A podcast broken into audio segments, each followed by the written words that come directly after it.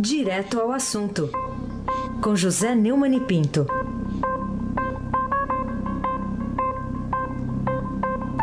Oi, Neumani, bom dia. Bom dia, Raíssa Abac. Bom dia, Camila Tulinski. Bom dia, Almirante Nelson Walter. Bom dia, Moacir Biasi. Bom dia, família Bonfim, Emanuel, Alice, Isadora. Bom dia, ouvinte da Rádio Eldorado 107,3 FM, Heisen Abac. Vamos começar falando de cinema, ô Neumann. A gente gosta tanto de cinema, então vamos pensar num roteiro. É um, um, roteiro assim, vai. Tem um presidente da República de um país, pensa num país qualquer, um país fictício, vai. É, que vende a ideia de que ele foi vítima de uma trama para mergulhar o país numa crise política. Que país é esse, Neumann? Você acha que o, o melhor diretor para esse roteiro seria o Quentin Tarantino ou o Glauber Rocha? Olha, terra em transe, né? País em transe. é, sim, o nosso presidente Temer é meu personagem de cinema, viu? Ontem ele afirmou que foi denunciado criminalmente duas vezes, porque o ex-procurador-geral da República, Rodrigo Janot, o autor das acusações, né, queria impedir a sua influência na escolha do novo chefe do Ministério, porque ele se transformou na vítima de uma briga pelo poder da Procuradoria-Geral da República. Quer dizer, isso é que é rebaixar o cargo de presidente, hein? O Temer falou como vítima de uma trama que pretendeu mergulhar o Brasil numa crise política ao discursar para deputados, líderes de partidos e bancadas na Câmara, convidados para uma reunião no Palácio. Vamos pedir ao almirante Nelson, com a sua competência de sempre, ponha o Temer no ar. Eu continuarei me empenhando nela. Vou trabalhar muito por ela. Eu vejo muitas vezes, meus amigos, é, que muitos pretendem derrotá-la, supondo que derrotando-a, derrota o governo. E não é verdade. É, derrota o Brasil. Mas é pretensioso, não? É Urdiram, olha aqui, vamos reproduzir aqui uma, o que ele disse na minha própria voz. Urdiram muitas tramas, na verdade, para derrubar o presidente da República, derrubar o regime posto, as duas denúncias que foram desautorizadas pela Câmara, hoje está robustamente, relevantemente, fortemente demonstrado, era uma articulação que tinha um objetivo mesquinho, minúsculo, menor, de derrubar o governo para impedir o presidente de indicar o sucessor daquele que ocupava a PGR. O, o, o Temer foi denunciado formalmente no âmbito da delação premiada do grupo JBS por corrupção passiva, organização criminosa e obstrução da justiça. Não é pouca coisa, não, doutor. Sem citar as denúncias, ele nunca cita isso, porque é uma vergonha para a biografia dele, para a história do Brasil, ter um presidente que passou por isso. Ele disse aos seus comensais, aos seus convidados, que o livraram de perder o mandato, barrando no voto o processamento de acusações até o fim de seu governo, e faz um governo conjugado e semi-parlamentarista. Ordem de quem? Quem é ele para mudar o sistema de governo? Ninguém obstacularizou. Raiz, olha aí, você que gosta de um, de um neologismo temerário, olha esse aí. Ninguém impediu que se apurasse isso ou aquilo, defendesse o presidente. O oh, Heisen. Meio ano depois de ter sido revelada a reunião de Temer na calada da noite, no Palácio do Jaburu, o Joesley Batista, ele perdeu de novo, mais uma vez, né, para ser enfático como ele é, uma chance de, no mínimo, no mínimo, no mínimo, minimamente, pedir, afinal, enfim, finalmente, desculpas por ter recebido uma pessoa ele, seus advogados, assessores, ministros, bajuladores e parlamentares da base de apoio acusam de ser um delinquente da pior espécie. Como se ele fosse um santo, né, o Joésio, né, um santo até o momento de ter cruzado o palácio, o portão do palácio, gritando para o guarda, que era o Rodrigo. O Rodrigo parece que é o homem da mala, né? Você que vive chamando o rapaz de homem da mala, na verdade é o homem da mochila. E só depois do dia 17 de maio converteu-se de repente a militância no crime. O, o Temer conseguiu apoio para não ser investigado, ao contrário do que ele afirmou. Apoio para não ser investigado. Portanto, ele praticou com a maioria da Câmara uma obstrução da investigação. E vai ficar até o fim do governo. Mas não é essa propaganda do tipo me engana que eu gosto que vai mudar os fatos e vai alterar a história. Ele tornou-se suspeito em 17 de maio e continua sendo porque não se defende, não dá justificativa, não dá explicação. Quem tiver mais de 30 de QI sabe disso. E você, como tem 300, também sabe. oh, vamos aqui seguir ainda com esse tema, porque uma das razões para levar o presidente Temer a fazer o pronunciamento ontem foi o depoimento do ex-presidente da Câmara, o Eduardo Cunha, lá na Justiça Federal em Brasília, dizendo que tentaram forjar a acusação de que ele tentou comprar o seu silêncio. Aquela famosa frase, tem que manter isso, viu? Bom, você acha que essa é uma é uma base suficiente, Neumann, para afirmar que tentaram mesmo criar uma crise política só para evitar a nomeação da Raquel Dodge para o lugar do Janot? Como é que é a frase? Como é que é a frase? Tem que manter isso, viu? Mas aí, o ex-deputado Eduardo Cunha negou e recebeu dinheiro do Joese para não fazer delação e afirmou que a suposta compra do silêncio foi forjada. É, vamos, vamos ouvir o, o nosso querido cara de Cunha. Por favor, Almirante Nelson, toca ele aí. Para a campanha de, de vice-presidente, não tem nem isso eu ter pedido isso. Eu não me recordo, sinceramente, mas se pedir, se pedir, não vejo nenhum problema com relação a isso. Nelson, oh, Raiz, hum. essa declaração foi uma resposta a uma pergunta do juiz Valisney de Souza Oliveira, da 10 Vara Federal em Brasília, no âmbito dos interrogatórios da ação penal derivada da operação sepsis, que vem, né, é a palavra grega que origia septicemia, né, uma, uma eh, inflamação generalizada. Deram uma forjada e Joésia foi cúmplice e agora está pagando o preço por isso, afirmou Cunha. A suposta compra de silêncio de Cunha apareceu na divulgação do áudio, no dia 17 é, de maio, de uma conversa que o Temer e o Jorge tiveram a respeito da qual eu falei aqui no dia 7 de março. É, a conversa foi no dia 7 de março, não tenho falado ultimamente em tudo. No acordo de colaboração, o Joel disse que pagou ao Cunha e ao Lúcio de Bolonha Funaro com o objetivo de manter os dois em silêncio na prisão. A informação embasou a abertura de investigação e posterior oferecimento de denúncias contra Temer pelo Procurador-Geral da República, o Rodrigo Janot, nós sabemos que o, o, a Câmara evitou isso em duas votações. Né? O, o Cunha é tão mentiroso e tem dado tantas versões tapapúrdias que contrariam umas às outras, que o Ministério Público Federal não aceitou que ele fizesse delação premiada. A, a, sua mais recente versão, essa que foi dada ontem, é tão confiável quanto a de que não tinha conta no exterior. Ele, ele veio aqui ao Estadão provar que ele não tinha conta ele tinha um seguro, não sei o quê, uma enrolação, né? E cheio de documentos, ele sempre anda cheio de documentos que não prova nada. Ele está condenado, chega a ser constrangedor para a sociedade brasileira ver o presidente da República tentar se justificar recorrendo a uma testemunha tão desprezível.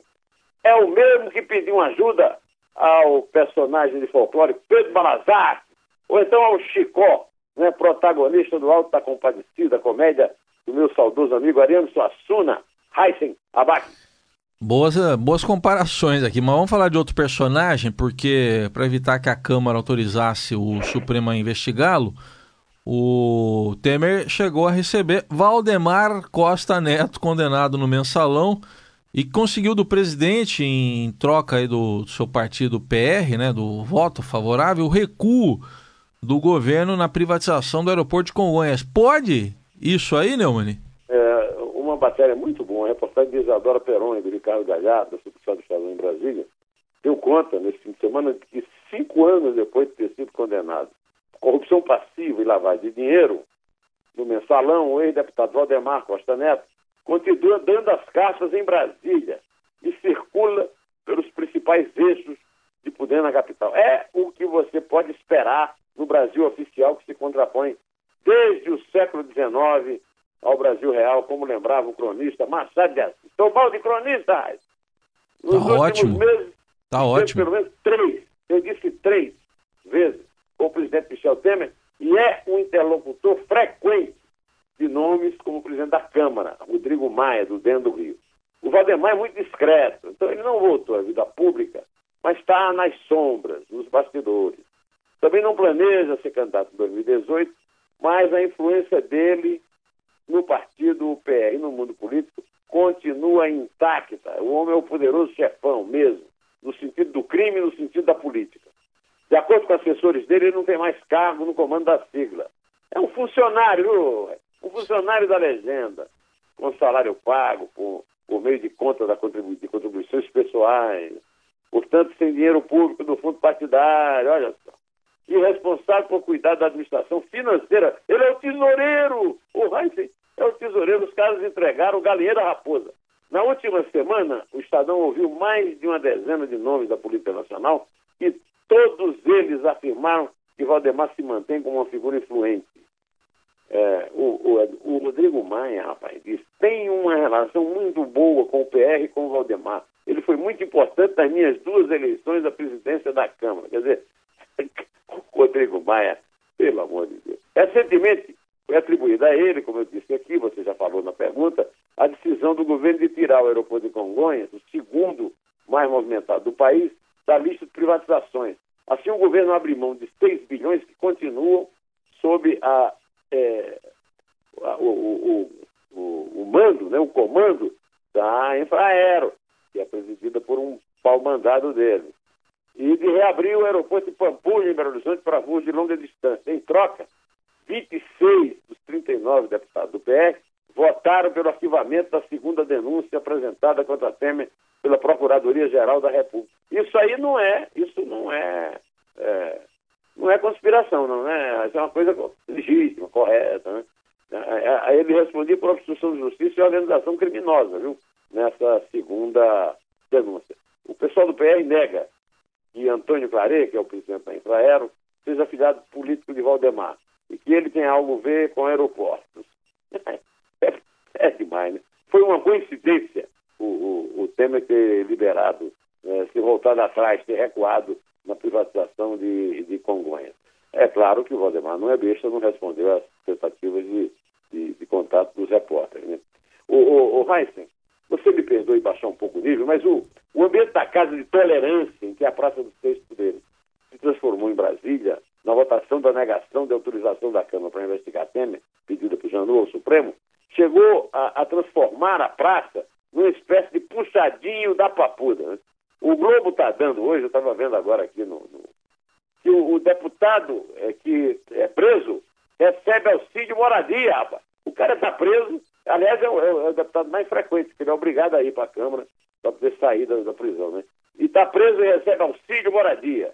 Bom, voltemos aqui ao prestígio do boy. O boy, esse prestígio que ele tem com os maiorais da República é muito mais pornográfico do que a exibição da genitália de Lilian Ramos que ele conduziu ao palanque do então presidente Itamar Franco no Carnaval do Rio e que se tornou histórico por isso.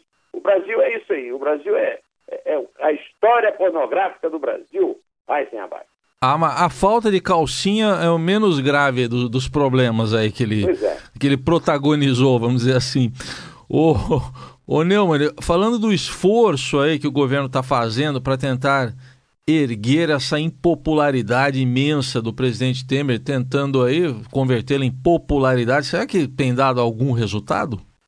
Raíssa, pelo visto não. É, eu estou lendo aqui no site do Globo que uma propaganda do governo federal foi divulgada no Twitter foi alvo de muitas críticas dos internautas. No começo da tarde, o perfil Governo Brasileiro postou uma mensagem otimista sobre o Brasil com um vídeo com imagens da torcida brasileira nos estádios. Essa tentativa de misturar futebol com política para dar popularidade, ela só deu certo na ditadura militar, com o general Médici, que ia para o Maracanã, torcia pelo Flamengo, imagina, e, e ficava com um raidinho no ouvido. Isso aí deu certo. Hoje, isso aí, meu amigo, o vídeo, viu, começa com imagens de torcedores sofrendo, com cara de espanto, lembrando a derrota por 7 a 1 na Copa de 2014. Ao som de um samba arrastado, o vídeo diz que em 2015 a inflação estava em dois dígitos, a Petrobras tinha sido saqueada, roubada e destruída, o desemprego era crescente, a taxa de juros estava em 14,25%, o país estava parado, desacreditado e desmoralizado. Aí na metade da propaganda o clima muda. Mas aqui é Brasil!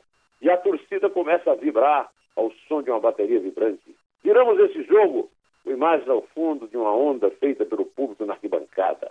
Apesar de ter recebido até as 21h40 é, 409 curtidas, o, o post gerou uma enxurrada de crítica entre 964 comentários. Eu quero só lembrar uma coisa. Eu, como Flamengo, todo mundo sabe, o Raíssa faz questão de lembrar, quero lembrar que esse lema aqui é Brasil foi adotado como propaganda do meu time nos intervalos dos jogos. E eu assisto todos os jogos, assisto até jogo que não é do Flamengo. Eu, seguindo o Nelson Rodrigues, assisto sempre o Flamengo e o Vasco. Você tem que sempre torcer contra, né? Aqui é Flamengo. Bom, esse orgulho só é demonstrado na propaganda. Na hora que a bola rola, o time é a maior decepção da paixão futebolística brasileira nessa temporada. A diferença de Temer é que ninguém esperava nada dele mesmo. Portanto, não há frustração, mas apenas uma desolada e inevitável constatação. Agora, é, é, essa patota de débeis mentais que faz a propaganda do Temer, essa patota devia, pelo menos, prestar atenção nas coisas que estão fazendo. Até roubar a propaganda vagabunda do Flamengo, os caras roubaram, ai, sem abaque. Que coisa, hein? Copiaram assim, então, é? Eu vou é, dar uma olhada depois no Twitter, vou, vou, ver a propaganda, porque a, a, descrição que você fez eu, eu me emocionei, então eu quero chorar um pouco mais tarde, aí eu vou dar uma olhada. O, o Neumann, e essa, pra gente fechar aqui, essa pataquada aí da ministra dos Direitos Humanos, a Luiz Linda Valois, aquela de que ela é submetida ao trabalho escravo, afinal, vai produzir algum efeito positivo? É, pois é, depois da polêmica que envolveu a ministra dos Direitos Linda Valois, sempre lembrando do PSDB, mas calada, calada, como dizia o Cicanito. A comissão especial que analisa o projeto de regulamento do limite salarial dos servidores, o limite salarial, né, prepara uma proposta de emenda à Constituição, a PEC, para regulamentar as possibilidades de acúmulo de salários, além do teto do funcionário, funcionamento público, de 33.700 quando há ocupação de, de cargos diferentes. Né? A ministra Valois inspirou né, o deputado Rubens Bueno, que é o, o, responsável por isso. A mudança constitucional também deve propor o fim das férias de 60 dias a membros do Judiciário e do Ministério Público. O, o relator do projeto é o deputado Rubens Bueno, do PPF, que é o Partido Comunista, né, do Paraná. Ele disse que a PEC é necessária para contemplar a decisão recente do Supremo, com repercussão geral, que prevê incidência de mais de um teto remuneratório no caso de acumulação de vínculos na administração pública. Na prática, isso legaliza o recebimento acima do limite de 33.700, que é o salário de um ministro supremo. É, o, segundo o, o Bueno, é, o STF deixou o entendimento muito elástico. Queremos deixar claros os casos em que pode acumular para não deixar espaço aberto para o jeitinho brasileiro. Bom, essa emenda dele é um jeitinho brasileiro porque é, a ideia é manter a possibilidade de acúmulo para professores e profissionais de saúde, e, e, e, e aí sabe lá Deus quantos vão ser acrescentados lá na votação. Né? A PEC também pretende acabar com o direito né, de gozar férias de 60 dias. Uma mudança do tipo teria ser feita por lei complementar, por iniciativa dos próprios órgãos. A notícia, você lê a notícia ou você me ouve falando aqui, pensa que é positiva. Preciso esperar para ver até que ponto o lobby dos servidores. Eu vi a manchete do Estadão hoje. Né? A manchete do Estadão hoje deixa claro a força, né? a força do lobby dos servidores no Congresso. É, parlamentares agem para manter reajuste dos servidores. Né? Pois é, basta ver essa manchete para saber que, meu amigo, ah, o, o buraco é mais embaixo. Aqui vale aquele conceito que eu chamo de conceito capitão de Abreu, né? É, uma, uma, lei de, uma, de um artigo só. Ou você faz tudo de uma vez, sem exceções, sem penduricades, ou não faz. As exceções previstas no projeto já o tornam inócuo, até porque muitas vão ser acrescentadas. Cada grupo de pressão que aparecer lá, quem sabe a própria Luiz Linda pode aproveitar isso para conseguir o aumentinho, dobrar o seu salário como ela queria. A origem da ideia, eu queria, ah, só para terminar o meu comentário, lembrar que a origem da ideia foi no giro turístico. E o Rodrigo Maia, mais nove deputados, fizeram por Israel, Palestina, Itália e Portugal até um dia desse, até o fim de semana passada. E isso não recomenda em nada. De qualquer momento, vamos esperar de qualquer maneira é, para ver, né? Agora talvez seja um desperdício jogar dinheiro fora, pagar para ver. Bom, é, o Brasil não tem jeito não, viu? E, e, o Brasil hoje parece muito. O Brasil do Temer com Cunha, do deputado Rubens Bueno chegando da Palestina com a ideia de limitar apenas alguns, é, algumas furadas de teto e tal. Me lembra um, um samba do Marquinhos Satã, que é uma espécie de versão de pagode daquela música Pega da Mentira do Erasmo Carlos. Chama-se Me Engana Que Eu Gosto. Toca o samba aí, o, o, o compadre Walter, compadre Almirante Nelson. Eu gosto, me engana, me engana, me engana que eu gosto. Eu gosto, me engana, engana, me engana que eu gosto. Eu gosto, me engana, me engana, me engana que eu gosto. Quero ouvir, Marquinhos. Quem é carioca está satisfeito, pois esse é o jeito pra quem reclamar. Se é bom o governo, é bom o prefeito. Cidade tranquila como essa não há. O meu capital está sempre sobrando. Não sei até quando ele vai ser assim. Por mais que eu gaste, está sempre aumentando. Mais que eu gaste, nunca chega ao fim. Falou, Quando é que esse samba foi feito, Rai? Ah, é. Agora, né? Acabou de sair do forno. Vamos contar? Vamos contar, vai lá. É três. É dois. É um. Em pé. Eu gosto. Eu gosto, me engana, me engana, me engana que eu gosto. A turma do rock se diz brasileira e é sempre a primeira na MPB. Não sofre nenhuma influência estrangeira, é até filiada ao PMDB. Tem Chico Buarque na feira em Caxias, Caetano Veloso em Mariango. Gal Costa passeando em Madureira, Maria Bethânia sambando e bango.